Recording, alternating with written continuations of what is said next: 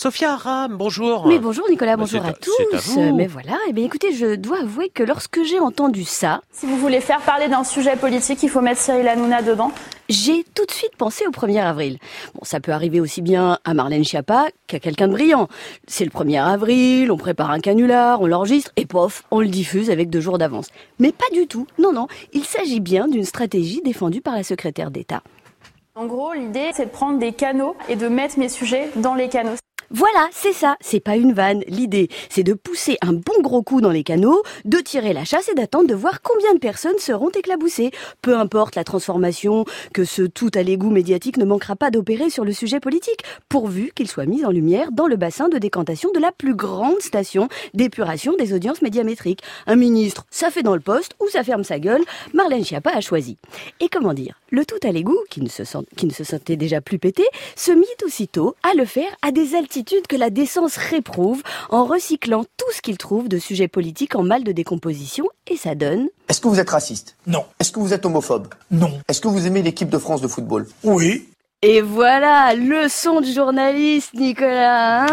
Hein eh ouais, mais non, mais je suis désolée, si t'as jamais mis des nouilles dans le slip d'un mec en direct à la télé, c'est le genre de niveau que tu peux pas atteindre. Quand tu sais que l'interlocuteur avec qui Hanouna joue à oui ou non a été condamné à de multiples reprises pour apologie de crimes de guerre, banalisation de crimes contre l'humanité, provocation à la discrimination, à la haine ou à la violence raciale, contestation de crimes contre l'humanité, un jour, un jour public, violence, etc.